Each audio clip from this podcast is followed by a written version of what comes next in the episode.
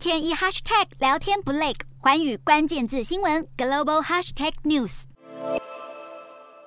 广东深圳的中国银行外头出现长长的排队人龙，全都是为了要解冻无端遭到冻结的银行账户。中国北京、山东和海南等地的银行七月就出现存户难以提款的情况，现在这个问题也烧到深圳。账户被冻结的存户必须亲自到银行解冻，但因为人数太多，有民众在周末时排队排了整整一小时，却连门都进不去。官方声称是要阻止电信诈骗，但外界认为这其实与银行资金流不足，要争取资金周转时间有关联。因此锁定民众的大量存款，因为存户要解冻账户需要一到两周时间。这断卡行动就连中国民众也看不下去，有人甚至说查诈骗只是借口，其实是中国政府因为“一带一路”、台海军演等原因导致头寸不足，所以需要挪用韭菜的血汗钱，就怕这问题再烧下去，引发中国的金融危机。